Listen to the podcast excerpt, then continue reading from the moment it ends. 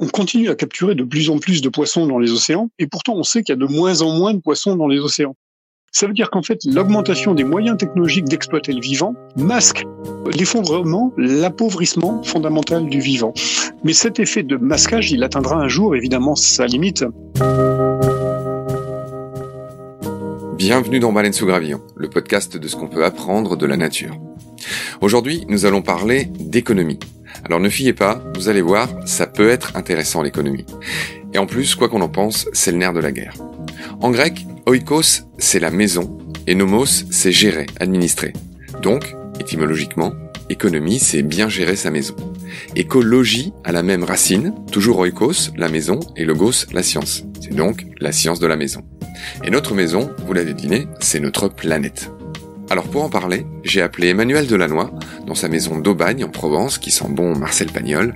Emmanuel est entrepreneur, conférencier, auteur, il a contribué à fonder l'Agence française de la biodiversité.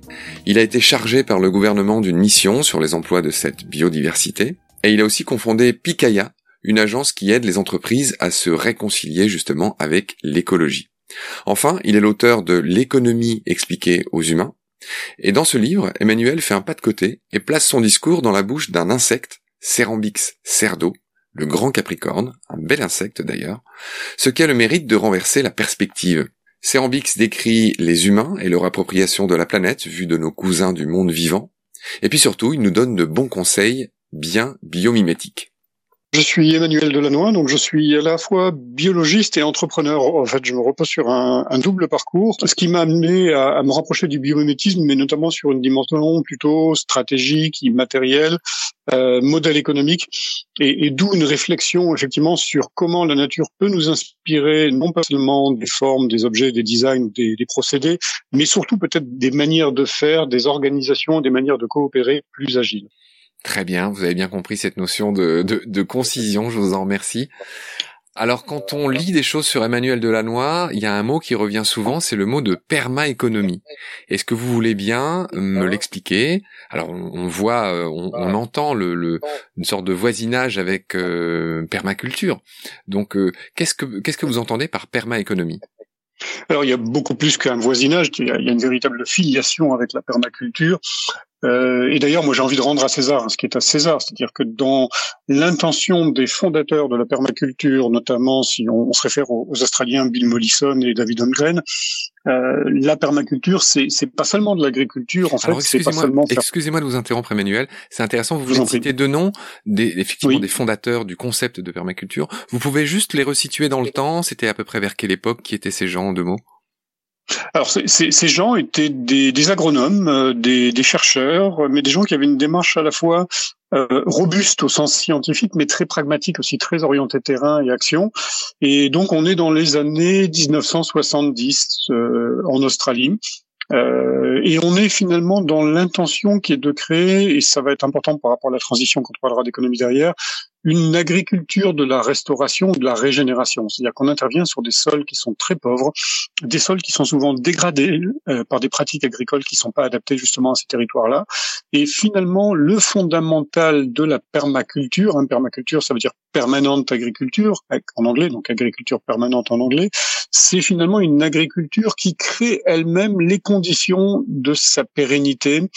Et donc c'est un mode de production agricole qui va chercher non pas simplement à produire des fruits, des légumes, des arbres, etc., ou des céréales, mais en même temps aussi à enrichir les sols et faire en sorte que ces sols soient capables de supporter une production agricole chaque année un petit peu mieux d'ailleurs. Donc on va réparer les sols, on va enrichir les sols. On utilise souvent une métaphore qui est de dire en, permaculture, on ne nourrit pas la plante, on nourrit le sol. Et la permaéconomie, euh, bah, c'est pas autre chose que finalement la transposition de ces principes de la permaculture à l'économie euh, en général, c'est-à-dire faire en sorte que l'économie aujourd'hui ne dégrade pas, comme elle le fait d'ailleurs trop souvent encore aujourd'hui, hein, ne dégrade pas euh, la biodiversité, les sols, les écosystèmes, et même souvent d'ailleurs les tissus sociaux en créant de l'exclusion, etc., tous les ravages que peut faire l'économie à travers ce qu'on appelle les externalités négatives, bah, faire en sorte que cette économie crée les conditions elle-même d'une économie plus prospère dans l'avenir. Et quand je disais rendre à César ce qui est à César, c'est que dans l'intention même des, deux pères fondateurs donc, que je viens de citer, euh, la permaculture, c'était pas juste de l'agriculture. La permaculture, c'était vraiment les activités humaines au sens large. Et euh, ça peut inclure la finance, l'éducation, l'architecture, l'urbanisme, euh, voilà, beaucoup beaucoup de choses qui vont bien au-delà de la seule agriculture. Mais donc l'idée de la permaéconomie, c'est finalement une intention d'une part de réciprocité, c'est-à-dire de rendre à la nature, mais aussi aux sociétés humaines, tout ce qu'on leur prend pour faire tourner l'économie, mais aussi de régénérer, de réparer, et donc, encore une fois, hein, de, de, réparer ces écosystèmes dégradés, abîmés, de réparer ce tissu social qui est très souvent fragmenté et abîmé aussi. Excusez-moi, Emmanuel, pourquoi on parle de développement durable et de permaculture? Pourquoi on ne dit pas agriculture durable? Il va pas durer une heure le podcast, hein. il va durer plusieurs heures. Euh, en fait, développement durable, c'est déjà une, une traduction euh, d'un concept anglais qui est finalement une sorte de, de compromis hein, qui a émergé euh, entre des théories du développement économique et des théories écologiques. Et, et, finalement, on parlait plutôt en anglais de sustainable development, donc des développements soutenables. Soutenables par rapport à quoi? Par rapport à la capacité des écosystèmes. Et durable finalement, ça pose juste la question de cette durée, mais on, on, perd quelque part cet ancrage dans les écosystèmes, c'est-à-dire finalement la capacité des écosystèmes à soutenir le développement économique. Et donc il y a, y a, une perte de sens, si vous voulez, avec la, la traduction de sustainable à, enfin sustainable development à développement durable. Et par ailleurs, on, voit bien que c'est un compromis parce qu'on a voulu laisser dans l'intention le terme de développement, comme si euh, dans l'intention il fallait que l'économie se développe en permanence, en permanence, etc. Or, l'enjeu, il n'est pas là. Finalement, l'enjeu, il est de satisfaire des besoins. Donc, plutôt que d'être dans euh, le développement durable ou l'agriculture durable, et d'ailleurs les, Anglais et, Mollison et Holmgren n'auraient pas utilisé ce terme-là, ils auraient éventuellement dit sustainable, agriculture. Ça sonnait peut-être moins bien, j'en sais rien. Ils ont voulu inventer autre chose. Mais toujours est-il que dans l'idée de permanence, il y a cette idée effectivement euh, de ne jamais prendre plus que ce que le système Terre peut donner et donc de faire en sorte qu'il y ait une véritable pérennité, une réciprocité dans cette relation. Encore une fois, c'est l'idée de rendre autant à la Terre au sol, à la nature, que ce qu'on lui prend, pour que cette relation puisse vraiment durer longtemps sur la base d'un équilibre. Alors merci pour ces explications, mais j'avoue que j'ai quand même du mal à comprendre parce que c'est des mots qui sont très importants qui avaient peut-être moins d'importance quand ils ont été euh, créés ou discutés pour la première fois il y a des années, mais je m'étonne quand mhm. même qu'il y ait une telle différence de sens entre le français et l'anglais. C'est quelque chose que j'avais déjà constaté sur la traduction de biomimétisme. C'est-à-dire qu'en français, le mot biomimétisme a deux parents anglais euh, qui sont très différents. C'est Eric Tchekchak qui m'avait euh, expliqué cette nuance, c'est-à-dire que le, le père, euh, le, tout premier père du concept de biomimetics, Otto Schmidt, dans les années 70, entendait par là une sorte de copie de la nature, mais de manière extrêmement générale. qui était assimilable à, juste de l'innovation qui s'inspirait de, de, la nature. Et ensuite, il y a eu la fameuse Janine Benius, qui elle parlait de biomimicry, euh, donc qui est un terme proche, mais différent. Et, il mettait toute cette idée d'éco-conception, c'est-à-dire de ce, de dont on est en train de parler, de protection de la nature, de, la, de la possibilité qu'on lui laisse de se renouveler, etc. Bref, je, je, je m'étonne en fait de ces, de ces discrépances, de ces différences de traduction. Pourquoi depuis le temps on n'a pas remédié à ça? Pourquoi en français il y a toujours un mot pour biomimétisme? Pourquoi euh, ces, ces, espèces de, de nuances qui sont au final assez difficiles à, à comprendre entre durable, soutenable, euh, permaculture? Vous voyez ce que je veux dire ou pas? Alors, je, enfin, je, je crois et, et j'espère. Euh, je ne sais pas si je vais forcément pouvoir vous aider, mais après tout, finalement, le, le langage et la terminologie n'est aussi qu'un reflet de l'évolution de la pensée. Et c'est-à-dire que même depuis Janine Benus, on a, on s'est pas arrêté penser quand on parle de biomimétisme. Et si on reprend euh, sur l'économie, par exemple, euh, on utilise beaucoup de termes en économie qui sont des termes qui ne correspondent plus tout à fait à, à une réalité contemporaine. Et parfois, c'est bon de revenir au sens premier du monde, du mot, pardon. Euh, bah, je vais vous donner quelques exemples. Amartya Sen, par exemple, vous savez, un ancien prix Nobel de l'économie, avait reposé, lui, les concepts de pauvreté et de misère, et il disait en fait la pauvreté, c'est une question de rapport au temps, beaucoup plus que de rapport à l'argent. C'est-à-dire que d'être pauvre, c'est être dans l'incapacité d'agir sur son futur. Il ajoutait d'ailleurs que la misère, c'était dans l'incapacité d'agir même sur son présent. Et on pourrait répondre à ça avec un concept que j'aime beaucoup d'ailleurs, que j'essaie de. C'est en quelle année ce que vous venez de citer? Alors à Martia Sen, on est à la fin des années 90. Donc vous voyez que c'est tout récent par rapport à Janine Benus, qui est, qui est encore dix ans plus tôt, ou le rapport Brundtland, où on se situe dans les années 80, début des années 80, euh, quand on parlait de développement durable. Et, et, effectivement, nous sommes dans une accélération du temps, une accélération de la pensée. Alors c'est formidable, c'est très riche, c'est foisonnant, mais ça fait que parfois on a un petit peu de mal à suivre aussi. Et, et donc ce que je voulais dire, c'est en réponse à, à cette manière qu'avait Amartya Sen de recadrer le concept de pauvreté. Moi, j'aime beaucoup celui de, de prospérité, mais en revenant à ce premier sens de prospérité. Prospérité, ça vient de deux mots grecs, pro qui veut dire en avant et spéro qui veut dire bondir, se projeter. Et dans, dans la prospérité, beaucoup plus qu'une question de, de rapport à l'argent, de, de richesse, il y a d'abord une question de confiance en l'avenir, de capacité à se projeter individuellement et collectivement dans l'avenir. Et je pense que plutôt que de parler de développement durable, il serait intéressant de réintroduire ce concept de prospérité et donc de prospérité dans les conditions telles qu'elles sont aujourd'hui. C'est-à-dire que ça, c'est tout un travail sur les limites de la planète, les limites physiques de la biosphère, euh, les, les, limites de la capacité de cette biosphère à absorber tout le carbone qu'on rejette chaque année, etc. Et on voit bien toutes les impasses dans lesquelles sont nos économies aujourd'hui. En fait, nous avons des économies qui sont riches, si on parle de flux monétaires, mais qui sont pauvres au sens d'Amartya Sen, c'est-à-dire qu'elles sont incapables de se projeter dans l'avenir. Et donc l'idée, c'est vraiment de réinjecter de la prospérité dans nos sociétés et dans nos économies, c'est-à-dire de retrouver finalement cette confiance collective dans l'avenir. Et on voit bien que c'est l'ingrédient de base qui manque peut-être le plus aujourd'hui d'ailleurs à l'économie.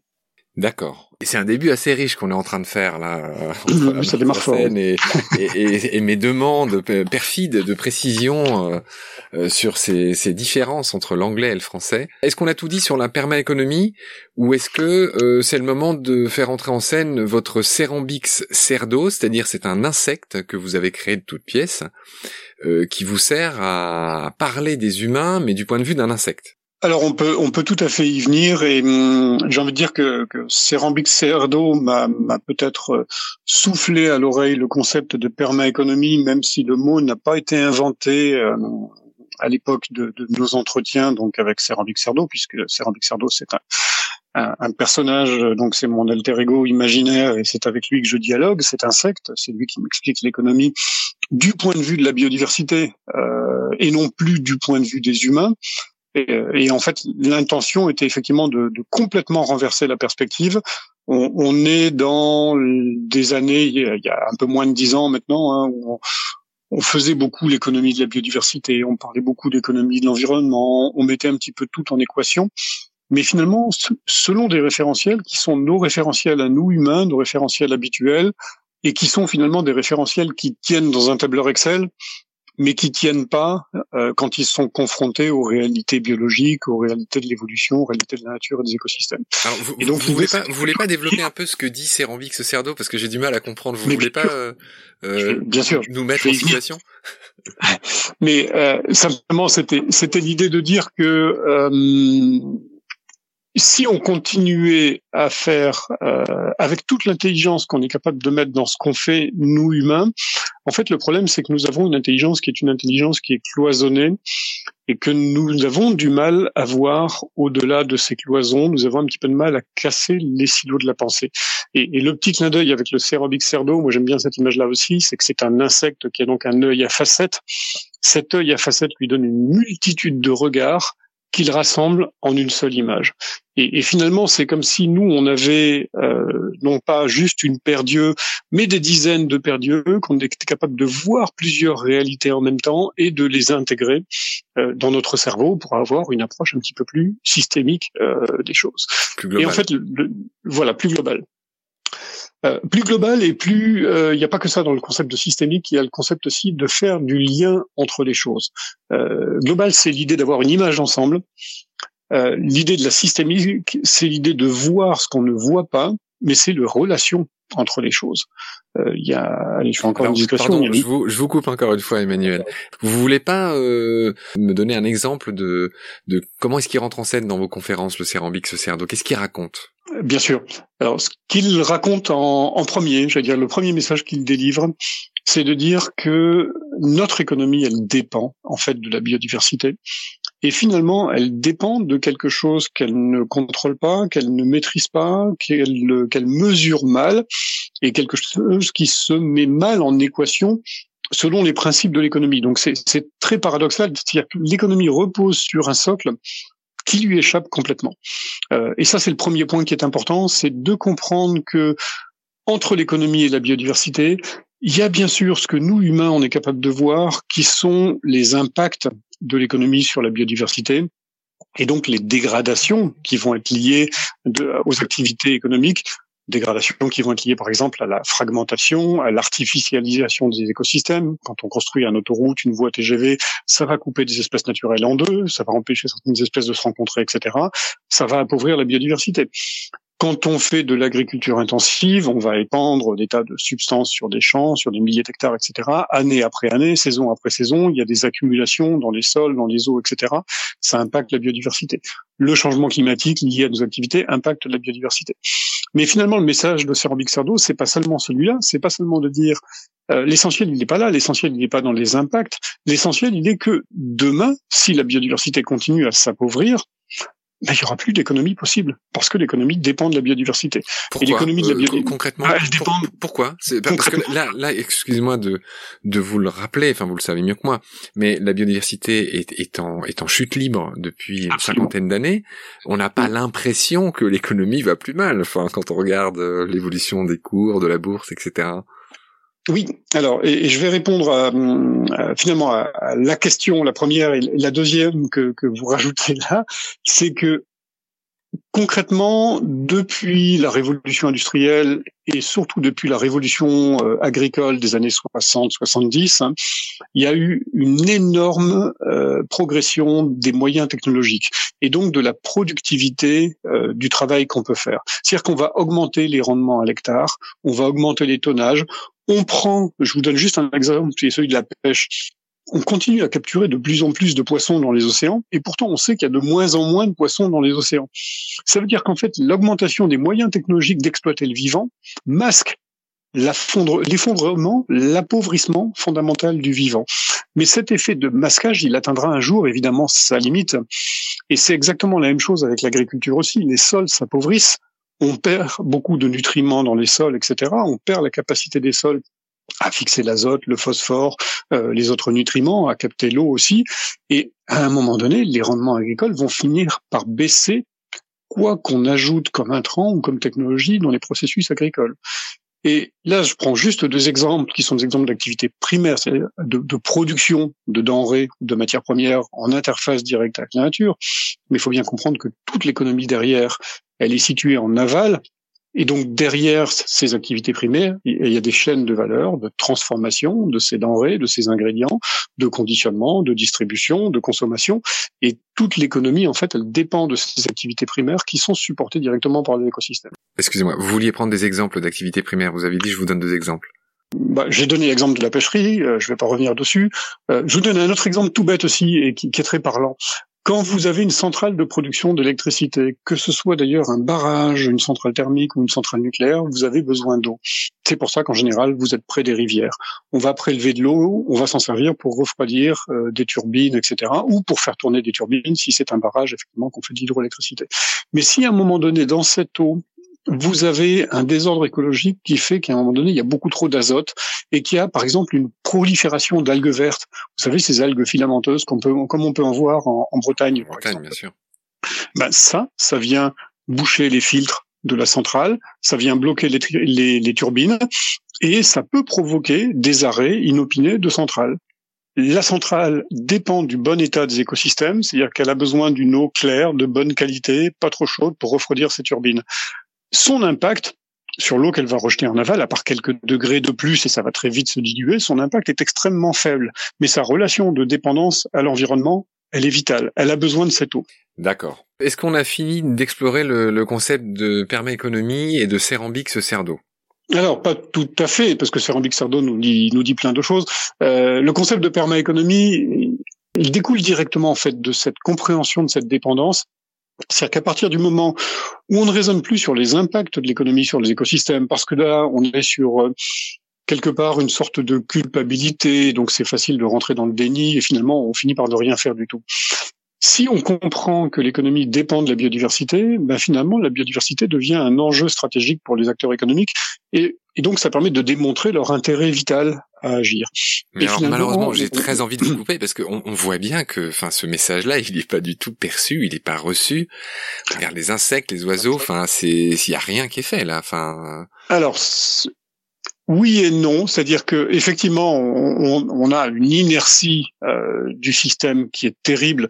Donc les décisions qui sont prises, malheureusement, mettent très très très longtemps euh, avant d'avoir un effet. Et, et, souvent les décisions sont très lentes à prendre aussi, parce que malheureusement, on attend que les effets soient visibles pour prendre une décision, mais quand les effets sont visibles, c'est trop tard pour prendre la décision très souvent. Donc c'est toute la difficulté d'agir pour la biodiversité. À mon tour de prendre un exemple, moi je suis membre de la de la LPO, donc je cotise en tout cas à la, à la LPO, euh, et là par exemple sous le gouvernement Macron, enfin il y a la, la liste des espèces euh, chassables et leur durée euh, où elles peuvent être chassées, je, je, crois a été a été augmentée.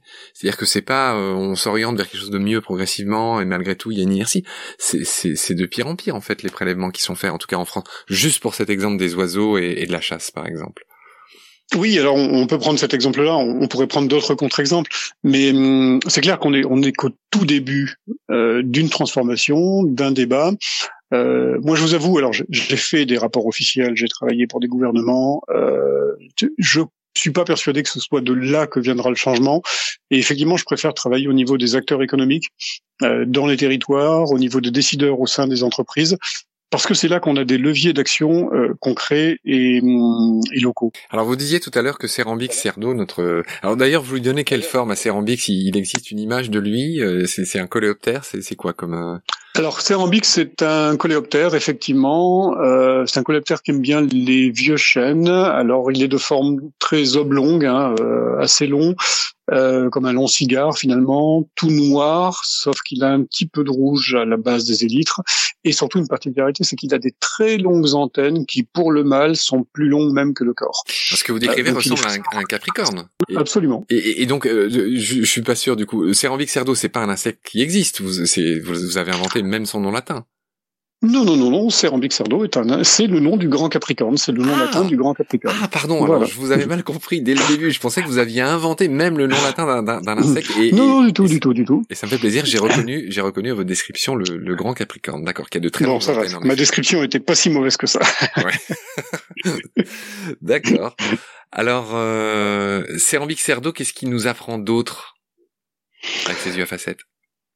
Alors, il nous parle aussi, euh, il nous parle un petit peu de, de, de, biomimétisme, mais avant ça, il nous donne une leçon euh, d'humilité, c'est-à-dire que ce qu'il nous explique d'abord, c'est que la, les insectes finalement sont là depuis beaucoup plus longtemps que nous sur Terre, euh, qu'ils ont inventé beaucoup de choses qu'on se targue d'avoir inventé plus tard, mais ils l'ont fait bien avant nous. Euh, on pourrait citer par exemple euh, les, les villes, hein, les, les sociétés complexes qu'on va trouver dans les sociétés d'insectes sociaux, dans une ruche, dans une termitière, dans une fourmilière. On a une organisation urbanistique qui va être très complexe, avec une, une spatialisation des différentes fonctions finalement euh, de, de, la ville ou de la ruche, avec des canaux, avec des flux, avec des véritables autoroutes, etc. Et donc il y a, il y a quelque part l'invention de l'espace urbain aussi. Et même la climatisation. Et même la, climatisation euh, bio. Absolument. Dire, avec avec les terminaux. J'en parlerai dans un prochain Puisqu'on parle, ben, puisque très bien, voilà, donc euh, et qui a, qui a, beaucoup inspiré d'ailleurs les architectes, hein, qui, qui, est le fait que les termites misent sur les flux d'air qui viennent du sous-sol euh, pour rafraîchir la termitière et la maintenir à une température à peu près constante. Alors, on peut aussi mentionner les guêpes, par exemple, qui ont inventé le papier. On peut se dire aussi que les insectes ont inventé l'agriculture et l'élevage, hein, puisqu'on ah a oui, tous en tête alors, les pucerons, effectivement, et puis les fourmis champignonnières. Oui. Vous savez, ces fourmis qu'on voit en colonne transporter des petits bouts de feuilles comme ça, en fait, elles ramènent ces feuilles mâchonnées à la termitière pour nourrir des champignons qu'elles élèvent. Donc ce ne sont pas les feuilles qu'elles mangent, ce sont les champignons qu'elles élèvent grâce à ces feuilles. Et donc il y a des modes d'organisation, des sociétés très complexes et finalement quelque chose qui préfigure presque notre économie. Et c'est là que j'ai envie de dire, un des messages importants de Cérambic Cerdo aussi, c'est de dire, mais finalement, cette économie-là, cette économie qui a été inventée par les insectes, si je reste uniquement dans ce domaine-là, ben, ça fait 500 millions d'années que ça fonctionne. Et 500 millions d'années sans épuiser les ressources de la Terre. Pourquoi? Parce qu'elle recycle en permanence la matière première. Et d'ailleurs, parmi les insectes, il y a aussi un groupe encore plus archaïque qui s'appelle les colamboles, qu'on trouve énormément dans le sol, dans la litière, etc., et qui sont, qui font partie en tout cas des grands dégradeurs de la matière organique, donc des grands recycleurs quelque part euh, des écosystèmes. C'est eux qui réinjectent en permanence ces mêmes ressources dans les écosystèmes, et c'est ce qui fait que ce modèle euh, qui va inspirer aujourd'hui notre économie circulaire, hein, celle qu'on est en train de mettre en place, il est vraiment euh, à aller chercher dans la nature. Et c'est ça un des autres grands messages de Cérambic Cerdo. C'est, oui, oui, d'accord. Euh, donc Cérambic Cerdo, il n'oublie pas de faire référence aux, insectes sociaux qui ont réussi, euh, comme vous l'avez dit, à, se maintenir dans le temps sans dégrader à la planète comme on est en train de le faire. Alors, il y, a une question que je que je pose à tous les experts que j'ai en ce moment bout du fil, c'est, euh, je pense que tout le monde est conscient qu'on a vécu quelque chose d'extraordinaire euh, avec cette crise du coronavirus. Quelles sont les leçons que vous en tirez vous? Alors, il y a, y a, un paradoxe qui est assez intéressant. bien sûr, hein, en termes de perma Oui, bien sûr. Euh, je vais, je vais y venir. En termes de permaéconomie et en termes de mettre en évidence la fragilité, de nos systèmes économiques et la manière dont ils, et là ça rejoint la conversation qu'on a eue juste un petit peu avant, la manière dont nos systèmes économiques restent borgnes euh, ou en tout cas très fortement myopes dans leur capacité à appréhender leur relation avec le monde vivant non humain, avec la nature, pour le dire comme ça. Euh, ce qui est très paradoxal, c'est que finalement c'est un organisme invisible, à l'œil nu en tout cas, un virus, qui a rendu visible cette fragilité de nos systèmes économiques. Et on voit bien que la machine mondiale est capable de se gripper en, en quelques semaines d'une manière totalement improbable parce que un humain a fait une mauvaise rencontre euh, dans une forêt ou sur un marché, euh, on ne sait pas encore exactement, euh, et qu'il a attrapé ce virus qui était jusqu'alors euh, enfermé dans, dans, la sphère animale. Je suis pas tout à fait d'accord. Pardon, excusez-moi, Emmanuel. Oui. Je, je suis pas tout à fait d'accord avec la façon dont, dont, vous décrivez la chose. Un humain a fait une mauvaise rencontre. Ça paraît un petit peu, un petit peu naïf quand même. Non, non. Euh, dans tous les cas, euh, c'est euh, c'est la faute de l'humain. Il n'a pas fait une mauvaise rencontre. Oui, bien sûr. Que dans tous les cas, l'invasion des, des, des des biotopes dans lesquels vivent ces animaux sauvages, bah, absolument. C'est pas de la faute. Des... Enfin, pardon, je vous, je vous reprenais juste. Non, non, mais vous, vous avez raison de, de, de me recadrer. On peut dire ça comme ça. Pardon, Cette mauvaise rencontre a été rendue possible euh, parce qu'effectivement, euh, il y a une euh, comment dire, nous avons une relation totalement invasive, non contrôlée avec euh, les espaces naturels. C'est-à-dire qu'en gros, s'il n'y avait pas la déforestation, s'il n'y avait pas euh, une surexploitation quelque part du vivant et des systèmes naturels, bah, ces rencontres-là, elles n'auraient pas lieu. Et, et, alors, ça se discute encore hein, dans le cas du, du Covid-19, mais dans les cas d'Ebola, par exemple, euh, ça a été ou de Zika, ça a été complètement avéré. Euh, donc, on était effectivement euh, dans, dans les cas où quelque part les mauvais traitements euh, à la nature par l'homme et par nos activités euh, prédatrices nous sont renvoyés à la figure de manière euh, presque tout aussi brutale finalement. Mais donc là, c'est un, un message qu'on peut en retirer. Mais ce que je préfère retenir par rapport à ce que, ce que vous posiez la question par rapport à la permaéconomie, c'est finalement, on voit bien qu'on est encore dans une relation, euh, oui, d'inégalité, de prédation, de conquête. Il y a un petit peu encore aujourd'hui dans, l'économie un état d'esprit un peu cow-boy, c'est-à-dire comme si le monde vivant non humain était quelque chose qu'il fallait assujettir, domestiquer. Et en fait, on voit bien que non, il n'est pas assujettissable, il n'est pas domesticable, il n'est pas maîtrisable selon les termes dans lesquels on va penser des choses comme ça. Et, et donc finalement, ça nous invite à une autre relation avec la nature qui est d'accepter sa nature profonde, justement, qui est d'être euh, variable, spontanée, foisonnante, imprévisible dans ses évolutions. Et donc, l'enjeu, il est de passer de cette culture du, du cow-boy, hein, de celui qui avance dans la forêt avec cette machette et qui veut tout tailler au cours d'eau, euh, à une culture qui serait plutôt celle du surfeur. Moi, j'aime bien cette image-là. Le, le, surfeur, on est bien d'accord que le rapport de force entre lui et la vague, il n'est pas en la faveur du surfeur. Euh, il n'y a pas de rapport de domination du surfeur, surfeur face à la vague. Et pourtant, il y a une composition harmonieuse qui se joue entre le surfeur et la vague. Et c'est peut-être à ça vers ça qu'il faudrait essayer de tendre demain dans les relations entre l'humain et le non-humain, c'est d'être capable de composer avec le vivant, de composer avec sa variabilité, sa spontanéité, de faire de sa diversité un atout, une force, et pas plutôt quelque chose qu'il faudrait encore une fois canaliser et, Alors, je, appauvrir. Je, vous coupe à nouveau de manière extrêmement impolie, cher Emmanuel, euh, parce que ce que vous dites c'est magnifique, mais comment dire, vous enfoncez une, une porte ouverte d'une certaine manière, c'est-à-dire que ça c'est euh, évident, mais qu'est-ce qu'il faudrait faire Je crois que c'est, euh, je vous rassure, c'est loin d'être évident. Je vous rassure pas d'ailleurs. Non, non. Euh, oui, alors, pardonnez-moi. Pour, pour, les gens qui réfléchissent sur la nature et, et, et, et notre impact, je, je, vais quand même dire que c'est évident. Et je pense que c'est évident pour, pour ceux qui, qui, nous écoutent aussi. Qu'est-ce qu'on pourrait faire euh, concrètement, d'après vous, vous, vous qui avez travaillé pour des gouvernements, qui avez travaillé dans, dans des agences, et puis qui, qui effectivement exploraient les, les leviers qu'on peut avoir ou les relais dans, avec l'économie. Qu'est-ce qu'on peut faire pour changer ça finalement? Qu'est-ce qu'on peut faire pour devenir des surfeurs? Alors, il y a deux choses. Euh, je pense que les économistes ont une partie de la réponse, mais sont loin d'avoir toute la réponse. Euh, ce que peuvent faire les économistes, c'est apprendre à compter ce qui compte vraiment. Euh, et apprendre notamment à donner une valeur qui n'est pas forcément une valeur financière hein, d'ailleurs, mais une valeur au bien commun, et à être capable d'éclairer les décisions autrement parce que très souvent, si vous voulez, vous connaissez le, le fameux chantage à l'emploi, euh, en disant, euh, bah oui, mais si on ferme cette usine, euh, d'abord on va la délocaliser, on va faire qu'exporter de la pollution, ce qui est effectivement euh, pas du tout une solution et, et même souvent quelque chose d'encore pire. mais en fait, l'arbitrage, il n'est pas entre les emplois qu'il y a dans l'usine ou le milieu naturel qui serait éventuellement pollué par cette usine, l'arbitrage, il est justement euh, à ne pas prendre d'arbitrage et se dire en fait que de ces écosystèmes naturels qui sont impactés par cette activité industrielle dépendent beaucoup d'autres activités. Et donc la question c'est comment on rend tout ça possible. Et, et, là, du coup, on va se réinterroger la question de la valeur. Ce que peuvent faire aussi les économistes, c'est mettre en lumière ces fameuses externalités qui portent si bien leur nom, hein, externalité, c'est-à-dire que c'est quelque chose qui est extérieur à notre cadre de pensée, un horrible nom, ne veut pas voir. Pardon? C'est un horrible nom qui montre bien le cynisme avec lequel on considère ce qu'il y a autour de nous, enfin Absolument.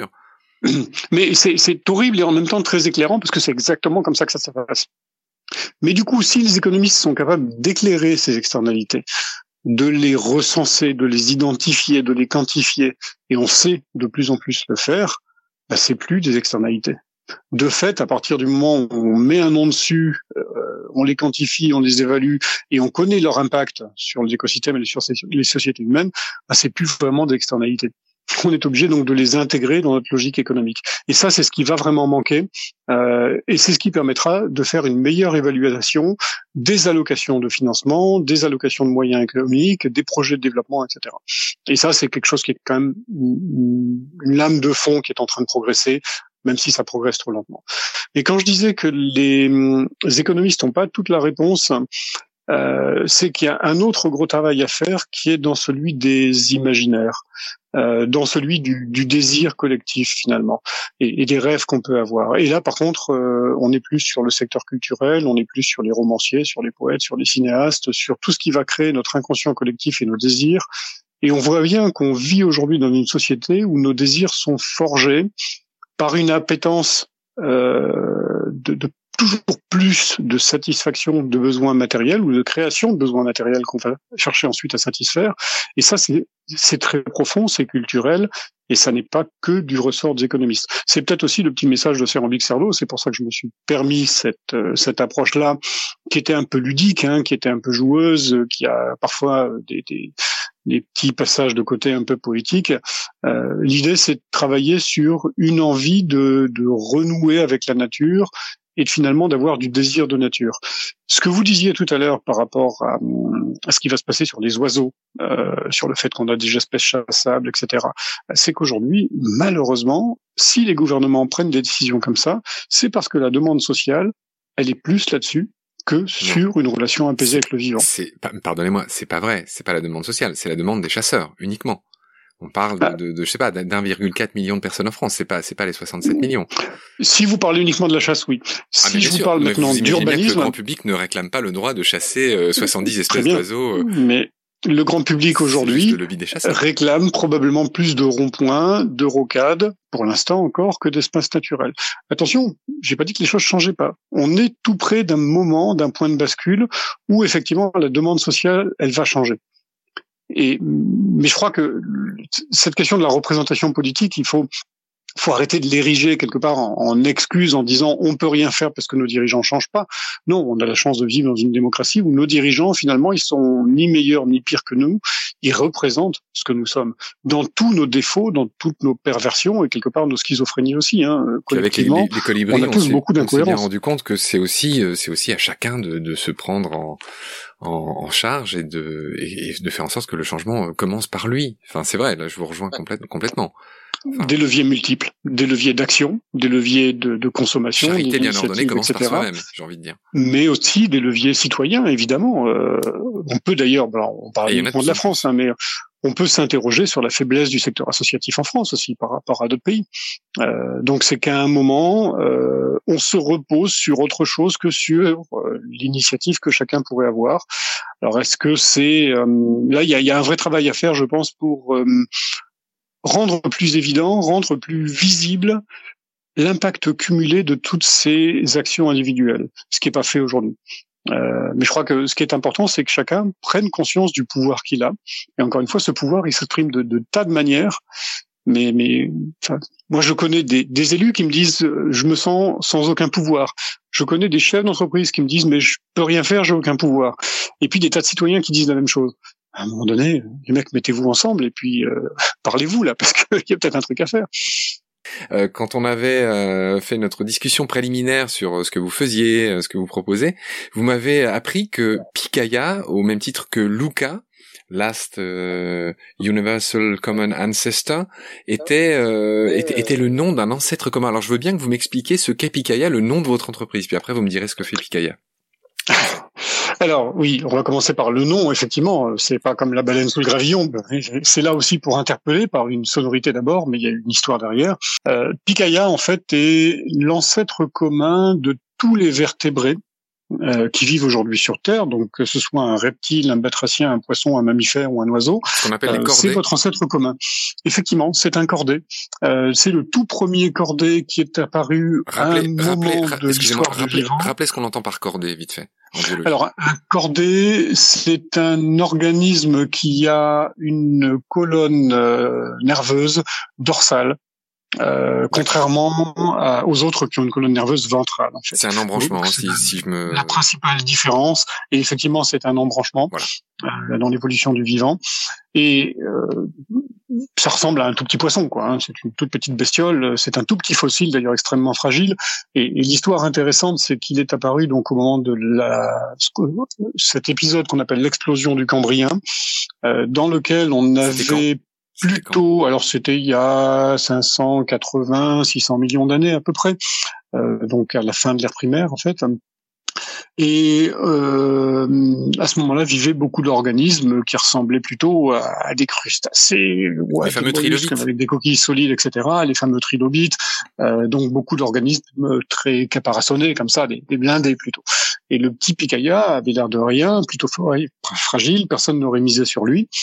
Euh, et pourtant, bah, il a passé la fameuse barrière de l'extinction massive de la fin du Cambrien, euh, où beaucoup d'embranchements d'ailleurs n'ont pas passé cette barrière-là. Lui, il l'a franchi et il a eu une descendance extrêmement fructueuse puisque c'est lui qui a donné, euh, qui a rendu possible toute l'histoire des vertébrés derrière.